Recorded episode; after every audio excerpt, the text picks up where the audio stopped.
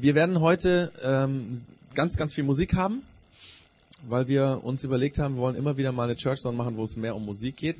Es ist ja so, dass ähm, der Glaube in aller Regel oder zumindest in unserem Kulturraum, also quasi so im westlichen Europa, ähm, Glaube immer ganz kopflastig ist. Ja, man hört was, man denkt darüber nach.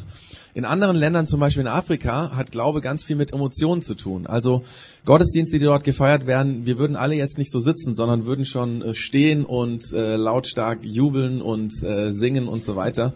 Das hat einfach auch mit Kultur zu tun. Und trotzdem ist es so, dass uns, glaube ich, als Westeuropäer oft genau dieses Moment der Emotionen fehlt oder schnell verloren geht. Und wir wollen ganz bewusst ähm, heute Musik so, sag ich mal, den Mittelpunkt von diesem Gottesdienst sein lassen, von dieser Church Zone, ähm, dass Gott uns vielleicht auch heute nochmal anders begegnen kann. Ähm, wir haben ja in den letzten drei Monaten diese Themenstaffel Das Leben des Jay gehabt. Wir haben uns ähm, dabei, sag ich mal, über das Leben von Jesus ging ja J ist ja Jesus. J. Punkt, Punkt. Über Jesus ähm, nachgedacht. Ähm, und es ist ja so, dass ähm, wir das, was wir über das Leben von Jesus wissen können, hauptsächlich von Beobachtungen haben, die Zeitzeugen mit Jesus gemacht haben. Äh, also das, was Menschen mit Jesus erlebt haben und die diese Erlebnisse dann aufgeschrieben haben in den Büchern, die wir heute in der Bibel vorfinden. Das heißt, diese Menschen haben gehört, wie Jesus von sich geredet hat, also sie haben ihn erlebt, und ähm, sie haben dann gesehen, was er getan hat, und sie haben gemerkt, dass der Anspruch, den Jesus hat, was er gesagt hat von sich, und das, was er gelebt hat, dass das zusammengepasst hat. Also es, er war authentisch. Und ähm, daraus hat sich dann die Geschichte ergeben, die die Leute über Jesus erzählt haben und dann aufgeschrieben haben. Also wir gehen davon, man geht davon aus, dass erstmal viel erzählt wurde und irgendwann Leute dann dazu gekommen sind zu sagen, schreiben wir jetzt auf, damit die nachfolgenden Generationen auch was davon wissen. Und ähm, bei diesem Aufschreiben, bei diesem Erzählen haben sie dann diese Bezeichnungen, diese Namen, die Jesus für sich verwendet hat oder die andere Leute für Jesus verwendet haben, auch mit benutzt. Zum Beispiel solche Worte oder solche Dinge wie Gott, der bei uns ist. Also es war dieses hebräische Wort Immanuel ähm, oder der Sohn, der Sohn Gottes, oder er wurde der Arzt genannt, der Retter, der Richter, der Herrscher und so weiter. Äh, und mit diesen Namen und diesen Bezeichnungen, mit diesen Titeln haben wir uns die letzten Monate beschäftigt und darüber nachgedacht, was heißt das oder bedeutet das, was redet das über das, über Jesus? Wer war er? Also es hat ja einen Grund, warum sie ihn den Arzt genannt haben, zum Beispiel. Und weil heute ähm, die letzte Church Sound dieser Themenstaffel ist, denken wir nochmal kurz über diese Namen nach. Wie gesagt, hauptsächlich mit Musik. Ähm, ich will aber einfach noch ein paar Gedanken vorher dazu sagen, weil die Frage ist ja, wenn Jesus Arzt genannt wurde, Retter genannt wurde, Herrscher und so weiter, ich nenne diese Titel gleich nochmal, dann ist ja die Frage, was machen wir damit? Also was bedeutet es für mich, dass Gott bei uns ist? Also dass Jesus Gott bei uns ist. Oder dass Jesus Gottes Sohn ist, oder der Arzt, oder der Retter, oder der Richter, oder der Herrscher. Was, was macht man damit? Beim Glauben geht es ja um zwei Dinge. Einmal um Wissen. Also Wissen hat auf jeden Fall mit Glauben was zu tun. Und auch, ähm, es gibt so eine ja, verbreitete Meinung, beim Glauben muss man sein Gehirn ausschalten. Würde ich sagen, völlig falsch. Ähm, wir dürfen auf jeden Fall über das, was wir wissen, nachdenken und auch kritisch darüber nachdenken. Ähm, wir haben in den letzten drei Monaten, glaube ich, einiges gelernt. Ähm, so im Gespräch mit manchen Leuten ähm, habe ich gemerkt, da hat der ein oder andere was mitgenommen, was er vorher noch nicht wusste. Ich habe übrigens auch einiges gelernt, was ich nicht wusste. Ähm, und dieses Wissen alleine ist aber kein Glaube. Also, ähm, denn zum Wissen gehört beim Glauben dazu, dass dieses Wissen Bezug zu meinem Leben bekommt. Quasi, dass das Wissen, was im Kopf erstmal nur Theorie ist, dass dieses Wissen ähm, die Art, wie ich lebe, wer ich bin, verändert. Dass es mit mir was zu tun bekommt. Deswegen ist die Frage ganz entscheidend, was mache ich mit all diesen Aussagen über Jesus? Ist es nur in meinem Kopf? Für die Leute, die da waren, aber auch jetzt, ich meine, wenn man diese Namen, wir gehen sie gleich nochmal durch, wenn man das hört, macht das ja vielleicht mit einem auch, ja, ist Jesus der Arzt oder nicht? Also quasi, was macht das mit mir? Und ich, das sind ja konkrete Fragen und die werde ich jetzt einfach mal kurz nochmal zu diesen Namen von Jesus durchgehen. Also wenn Jesus Immanuel genannt wurde. Dieses hebräische Wort heißt einfach Gott, der bei uns ist oder Gott mit uns. Wenn er so genannt wurde, übrigens schon vor seiner Geburt so angekündigt wurde, also wurde gesagt, der, der da geboren wird, das ist der Immanuel, der Gott bei uns. Lebst du in diesem Bewusstsein, dass er da ist? Wir hatten, wenn ihr euch erinnert, so ein Bildchen, wo jemand, so ein Grafikdesigner, ähm, in so einer Häuserzeile, ich glaube von Augsburg, so ein Ich bin da so reingestellt hat, wie so ein Haus. Wir sehen das gleich auch nochmal bei der Musik, haben wir das, ähm, werdet ihr gleich sehen. Ja, also da ist die Frage, ist er für dich derjenige, der da ist? Ist Gott da? Oder Jesus wurde Gottes Sohn genannt. Vor allem seine Schüler haben das täglich immer mehr erlebt, dass er irgendwie anders ist. Und ganz zum Schluss, ähm, kurz bevor Jesus gekreuzigt wurde, und äh, da haben dann die Jünger angefangen, diese Schüler angefangen zu sagen, du bist Gottes Sohn. Ähm, wir haben darüber geredet, dass im jüdischen Denken das Gottes Sohn sein eigentlich nicht so sehr die Verwandtschaft meint, ja.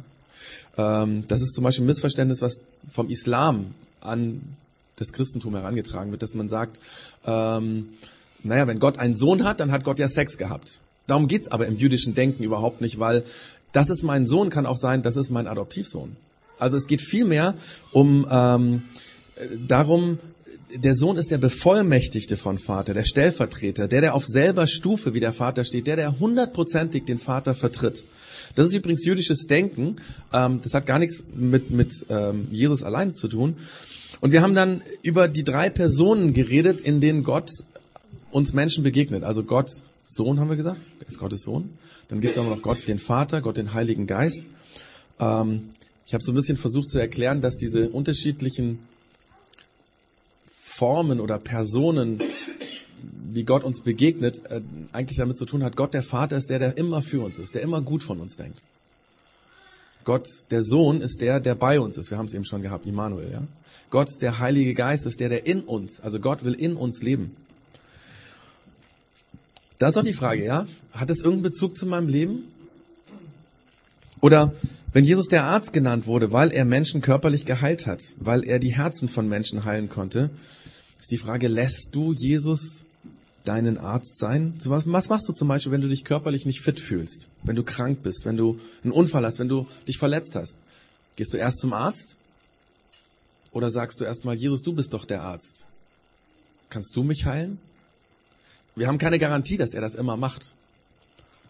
Aber es gibt Menschen, die das erleben. Wir haben das bei uns in der Familie erlebt, ähm, dass er immer wieder heil macht. Das heißt nicht, dass wir nicht, dass wir unendlich leben. Ja, wir, wir sterben alle irgendwann. Und natürlich, der Körper verfällt. Das ist gar keine Frage. Und trotzdem dieser Jesus, der uns heilen will. Oder was machst du mit den Krankheiten deines Herzens? Lieblosigkeit, die sind ja oft viel schlimmer. Ungeduld, Lügen, Zynismus, Bitterkeit. Erlaubst du Jesus, dein Herz zu heilen? Darf er da dran? Darf er dir sagen, beiß dir auf die Zunge, jetzt nicht diesen Zynismus? Lass diese Lüge sein?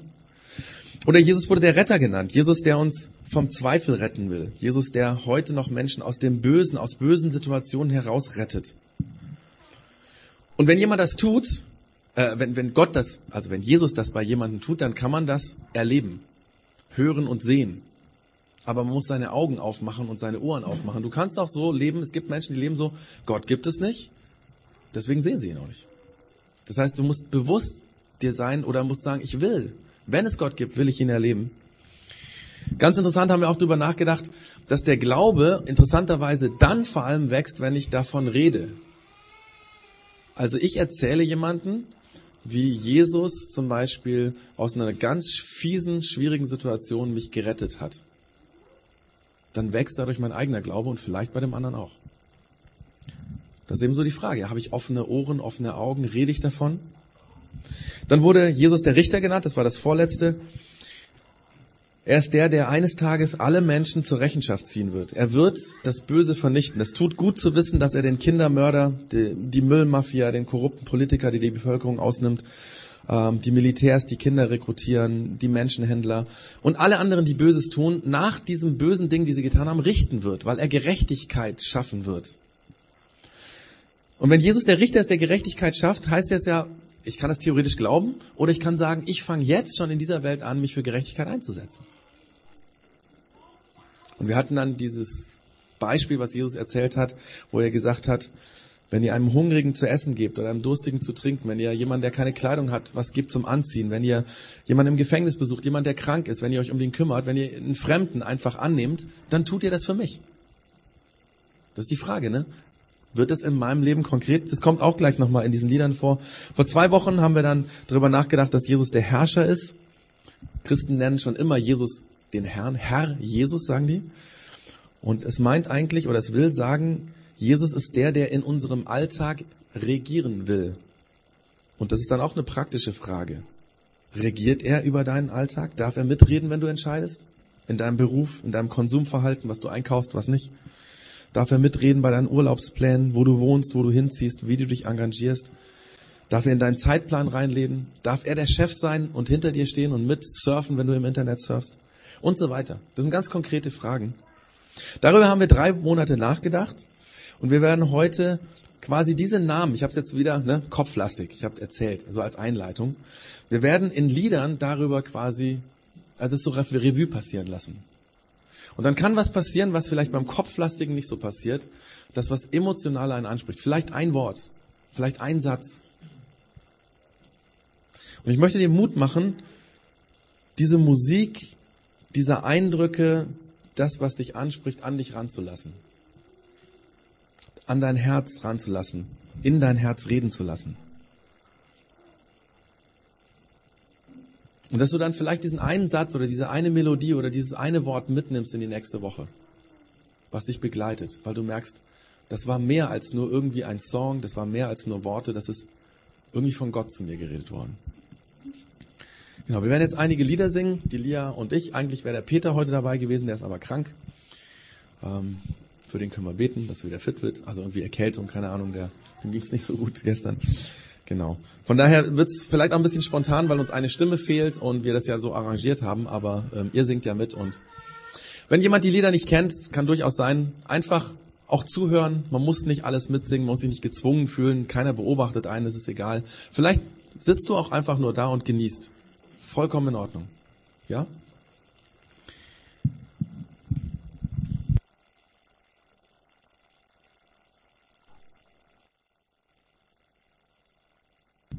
Das war jetzt diese musikalische Zeitreise, die wir gemacht haben. Anhand von diesen Namen oder diesen Bezeichnungen, die man Jesus gegeben hat. Und es ist ganz interessant, so als Schlusspunkt will ich das noch sagen, und das habe ich selber gelernt.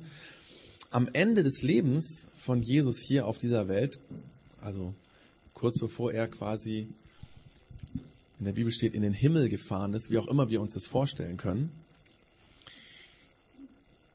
da hat er im Grunde genommen genau das, diese Namen, die man ihm gegeben hat, auf den Punkt gebracht und abgeschlossen, indem er seinen Schülern, seinen Jüngern ähm, etwas gesagt hat. Und ich möchte euch das vorlesen, so als ganz kurzen Schlussgedanken.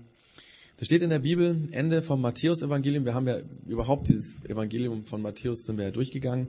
Im letzten Kapitel, die letzten Verse, die letzten Sätze heißt es, die elf Jünger, die elf Schüler gingen nach Galiläa zu dem Berg, den Jesus ihnen genannt hatte. Und als sie ihn dort sahen, fielen sie vor ihm nieder. Einige aber zweifelten, ob es wirklich Jesus war. Da ging Jesus auf seine Jünger zu und sagte, ich habe von Gott alle Macht im Himmel und auf der Erde erhalten.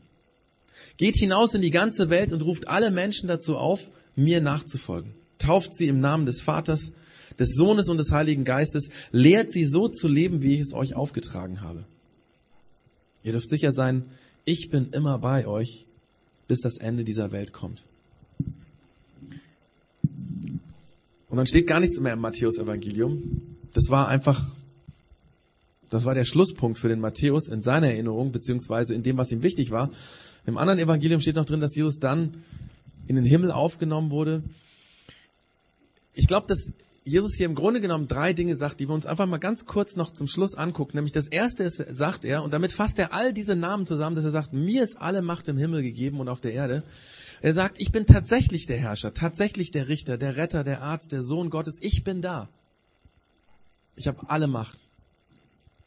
Dann sagt er als zweites, das ist so ein Auftrag, den müsste man sich jetzt nochmal wann anders anschauen, weil das würde viel zu weit führen. Er sagt, geht hinaus. Er meint zunächst mal, geht nach Hause, geht zurück da in euren Alltag, und dort macht diese Mitmenschen die ihr kennt, auch zu Schülern. Bringt denen das bei, was ich euch beigebracht habe.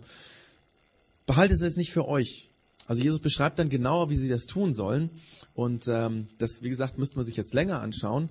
Aber im Grunde genommen ist das der, das ist der Grund, warum es uns als Projekt X gibt, weil wir sagen, wir möchten Menschen, die keinen Zugang zum Her zur herkömmlichen Kirche haben, die sich schwer damit tun, die möchten wir mit dieser Message von Jesus erreichen. Weil Jesus gesagt hat, nehmt andere mit heim, geht zu den Leuten hin oder behaltet es nicht für euch. Und dann ganz zum Schluss fängt, fängt, also kommt Jesus wieder zu dem Punkt, wo er am Anfang sein Leben angefangen hat, nämlich da, wo die Leute gesagt haben, dieser Jesus, der geboren wurde, das ist der Gott bei uns. Deswegen sagt er jetzt, seid euch sicher, ich bin bei euch bis ans Ende der Welt, bis zum letzten Tag, bis am, das Ende dieser Welt kommt. Jesus ist da. Das glauben Christen seit 2000 Jahren. Das glauben wir. Er ist hier heute im Ensemble. Er saß irgendwo hier dazwischen. Neben dir, vor dir, hinter dir. Er ist noch da. Er wird da sein, wenn du nach Hause gehst, wenn du morgen arbeitest, wenn vielleicht die Schule anfängt. Im Alltag ist er da. Und das ist real. Und das soll unser Leben prägen. Und das ist mein Wunsch, was ich dir gerne, was ich uns allen mitgeben möchte, dass wir in der nächsten Woche das erleben, dass er da ist. Ganz unerwartet. Und damit das passiert, werde ich jetzt einfach zum Abschluss von der Church Zone, danach kommen noch Infos, einfach beten und sagen, Jesus, lass das real werden. Jesus, du hast auf dieser Welt gelebt und man hat dir verschiedene Namen gegeben, Bezeichnungen, mit denen du selber das beschrieben hast, wer du bist. Und am Ende sagst du, und bei all dem, was ich euch beigebracht habe, wenn ich jetzt weggehe, ich werde da bleiben. Und das heißt, du bist hier. Du willst nicht nur neben uns sein, du willst sogar in uns wohnen, wenn wir dich da reinlassen in unser Herz. Ich wünsche mir, dass jeder von uns in der nächsten Woche das erlebt. Vielleicht sogar der, der zweifelt, ob das überhaupt real sein kann. So wie diese Schüler, die da waren, als der Jesus da war und gezweifelt haben, ob das wirklich ist. Lasst uns spüren und erleben, dass du im Alltag da bist. Zu Hause, auf der Arbeit, in der Schule, wenn wir krank sind, wenn wir Sport machen, wenn wir vor dem Computer sitzen, was auch immer wir tun. Danke, dass du der Gott bei uns bist. Und damit es passiert, möchte ich uns alle in dem Namen von diesem Jesus segnen. Das heißt, gute Dinge zusprechen. Das, was er Gutes tun will in der nächsten Woche, dass das wirklich passiert, das möchte ich dir zusprechen.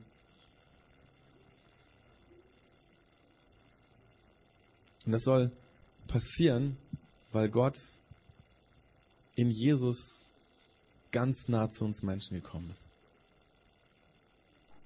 Das soll in deinem Alltag real werden. Dazu segne dich Gott, der Vater und der Sohn Jesus und der Heilige Geist. Amen.